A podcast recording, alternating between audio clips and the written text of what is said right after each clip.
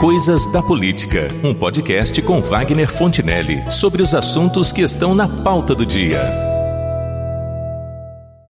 É conhecida a história daquele pai que frequentemente, para livrar-se da insistência de algum dos filhos, prometia fazer ou comprar aquilo que o pequeno estava querendo. Depois, deixava cair no esquecimento, até que fosse cobrado pela promessa. Aí dizia ao pretenso credor que não iria cumprir promessa alguma, para invariavelmente ouvir o protesto. Mas, pai, você deu sua palavra. Era então que ele respondia com a maior cara lavada: Se a palavra é minha, eu dou e tomo quando quiser. Essa lógica dele, digamos assim, sem qualquer apreço ao compromisso assumido ou ao valor da palavra empenhada, é o que também vemos acontecer com muita frequência na atividade político-partidária entre o momento da campanha e o exercício do mandato. Por certo, não é o caso de todos, mas é o caso de muitos. Ainda mais num país em que o eleitor tem memória curta e o péssimo hábito de não acompanhar o trabalho de quem ajudou a eleger. Como fazem, por exemplo, os eleitores norte-americanos. Porque se fizessem isso, certamente muitos estariam agora cobrando explicações ao presidente da República sobre a sua mudança de rumo quanto ao que foi uma de suas bandeiras durante a campanha eleitoral de 2018. Mas que, ao que tudo indica, ele resolveu abandonar antes mesmo de completar a primeira metade do seu mandato.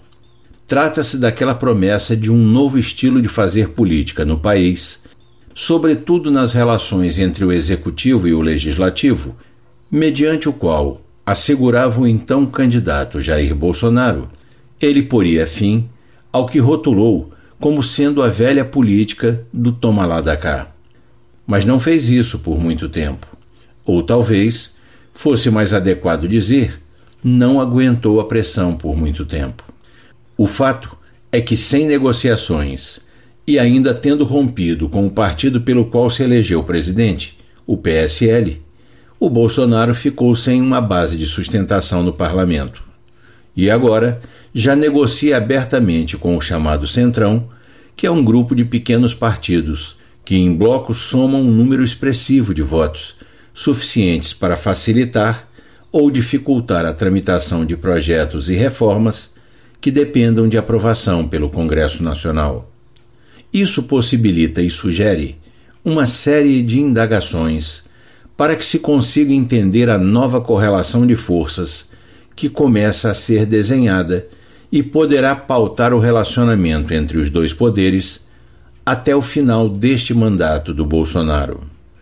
E para melhor esclarecer sobre esse tema, propus algumas questões ao deputado federal pelo PSL do Rio de Janeiro, que também é delegado de carreira da Polícia Federal, Felício Laterça. Inicialmente, deputado, eu lhe agradeço por mais essa participação no podcast Coisas da Política, sendo certo que conhecer o seu ponto de vista sobre os assuntos que focalizamos por aqui sempre enriquece as abordagens deste espaço. Sendo assim, e especificamente quanto ao tema desta semana, eu gostaria de ouvi-lo sobre determinados aspectos.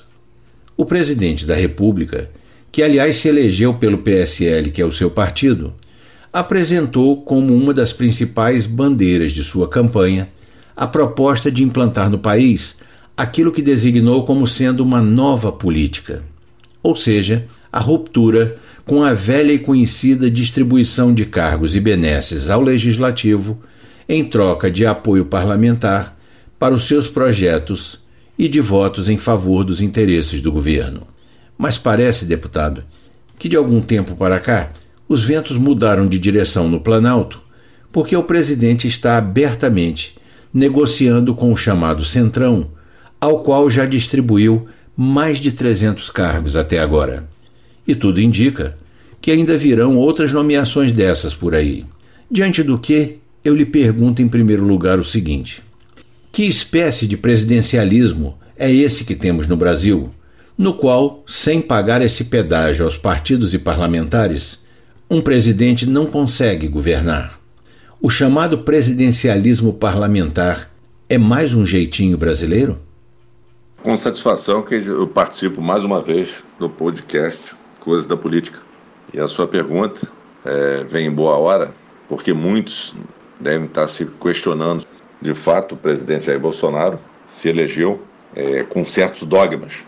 E isso vem sido repetido às vezes, lembrado por que disso e por que daquilo. Muito bem. O senhor fala também em presidencialismo parlamentar. Eu hoje até me pergunto, né, que país é este? Porque é uma verdadeira confusão. Os poderes são independentes e harmônicos, mas todo mundo metendo a colher no outro poder. É impressionante. O judiciário fazendo às vezes do legislativo, fazendo às vezes do executivo, o executivo fazendo às vezes do legislativo, o legislativo querendo fazer às vezes do presidente. Então, de fato, a gente precisa arrumar a casa. Mas é, o que eu vejo inicialmente é que muita coisa precisa ser retomada, reorganizada. O Brasil vinha sob certas bandeiras, que, a meu ver, também não eram muito patrióticas. E isso, para se colocar em pratos limpos, precisa do legislativo. E para isso precisa ter apoio. E aí, o presidente né, da República já deveria saber, e bem, né, porque conviveu quase 30 anos naquela Casa Legislativa, que é a Câmara dos Deputados, de como as coisas funcionam. Então ele deveria saber que certas mudanças não viriam apenas com sentimento patriótico, como alguns. Eu sou movido por esse sentimento, sentimento de fazer o bem, de não abrir mão dos princípios, ideais e valores. E aí acabou, agora, como está sendo noticiado, fazer uma composição com o Centrão. Por quê? De tantas questões que vem acontecendo, e até a fala do presidente, né, vão lá e fazem um um pedido de impeachment. Então ele precisa ter base primeiro para o seu governo ter aprovação das matérias que são importantes e depois para poder não sofrer até um impeachment. E aí, de fato, está havendo né, indicação de parlamentares do Centrão e parece que mais de 300 cargos já foram indicados, sendo que alguns são daqueles de maior valor. Inclusive uns que não são cargos, na verdade são complemento, como integrar conselhos estatais, FUNASA, o Fundo Nacional de Desenvolvimento Estudantil. Então, tem muitos cargos que têm um valor muito grande e o que vai ser disso realmente só o tempo dirá. Porque o que a gente ouviu falar, né, a gente tem combatido, é um dos maiores males do Brasil, que é a corrupção.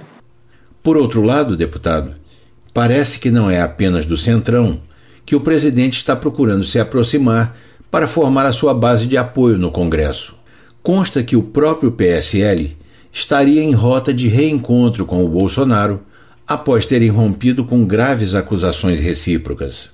Para utilizar uma palavra que o presidente da República aprecia muito, sempre que não quer dizer as coisas com clareza, a substituição da deputada Joyce Hasselmann na liderança do PSL na Câmara faria parte desse namoro entre o partido e o Bolsonaro?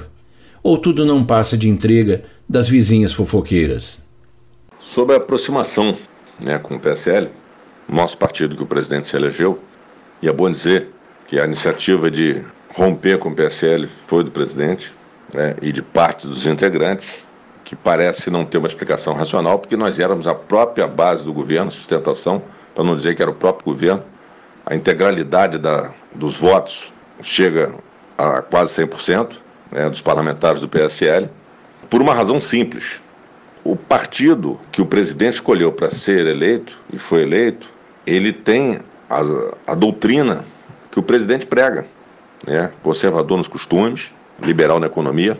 Então, de fato, nós somos a verdadeira direita. Então, por isso, houve essa identificação do presidente com o partido, com o PSL. As razões das rupturas, tem várias respostas sobre isso. Mas o senhor perguntou sobre a aproximação. Sobre a aproximação, é, de fato está havendo uma busca de um nome que evite o atrito, o confronto. E dentro desse nome veio do deputado federal Felipe Francisquini, que é do Paraná.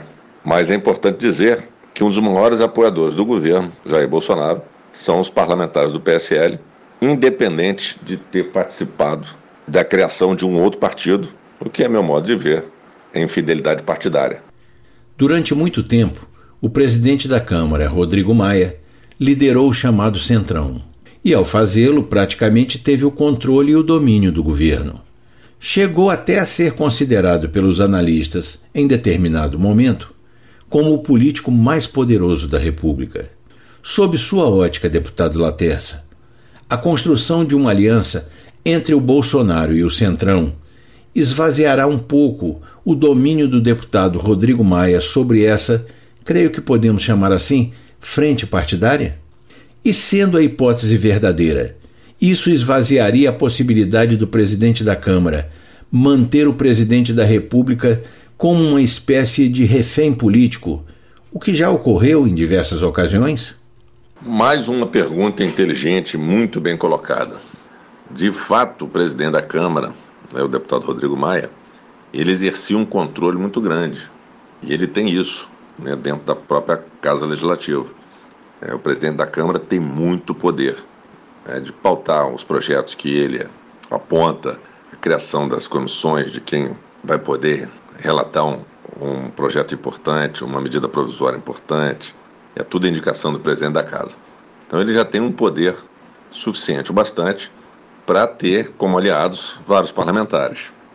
Mas a sua colocação foi inteligente porque parecia que o deputado Rodrigo Maia ele protagonizava essa questão.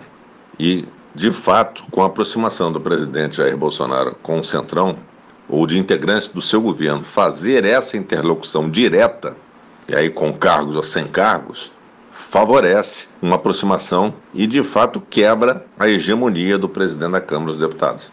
E eu, por outro lado, acho isso salutar, porque não precisa ter intermediários. Até porque, toda vez que tem algum intermediário, a conversa final nunca é a mesma. Então, o que é tratado aqui tem que ser cumprido aqui. E para finalizar, deputado, agradecendo uma vez mais por sua participação nesta conversa, eu lhe peço uma palavra acerca do seguinte: essas alianças que o presidente tem procurado costurar com os partidos do Centrão e talvez até com o PSL também, poderão garantir à gestão Bolsonaro uma governabilidade que ele não conseguiu construir até agora? E em caso afirmativo, isso significaria que no Brasil, para conseguir governar, qualquer presidente terá de se curvar diante do Congresso? Vamos então sobre a questão da governabilidade e como é feita isso no Brasil. É forçoso lembrar, acho que cheguei a fazer menção na primeira pergunta, sobre essa questão das mudanças que são necessárias. O Brasil ele ficou um todo engessado e até a própria Constituição, na minha ótica, precisaria ser revista. Então, na verdade, o governo federal, o poder executivo, ele não tem a independência necessária. Ele precisa do poder legislativo. Tanto é que a medida provisória, né, ela passa por uma revisão no Congresso Nacional. E raras as vezes que ela é aprovada sem alteração. Então, de fato, sem o poder legislativo, não tem, não é possível se fazer a governabilidade desejada. Isso é o que eu já constatei. Agora, o que a gente precisa ter é que o povo, os eleitores, fiquem cada vez mais atentos aos atos dos parlamentares que eles elegem. Tem que acompanhar as votações, tem que ver se está dando o retorno desejado, para ver se condiz com aquilo que a gente espera, o que a maioria do povo desejou e aspira. Por uma razão muito simples: o presidente foi eleito pela maioria. Então, isso é, é muito importante ter esse sentimento e essa sensação. Forte abraço. É mais do que evidente que o presidente da República está construindo ou tentando estabelecer uma nova correlação de forças entre o seu governo e o Congresso Nacional. E disso certamente decorrerão algumas consequências em relação à sua governabilidade, que até este momento ainda não se pode dimensionar. O que se pode dizer por enquanto é que, estando o Centrão, ou pelo menos parte dele, alinhado com o governo, crescem muito as possibilidades de o Bolsonaro levar adiante as tais propostas de reformas previstas no seu plano de governo e que até agora estão encontrando grande dificuldade para caminhar no Congresso. Mas dos resultados dessas alianças também dependerá o seu futuro político, pelo que conseguir fazer ou pelo que fez, para conseguir levar adiante o seu maior projeto, que é a própria reeleição em 2022. É o que temos para hoje.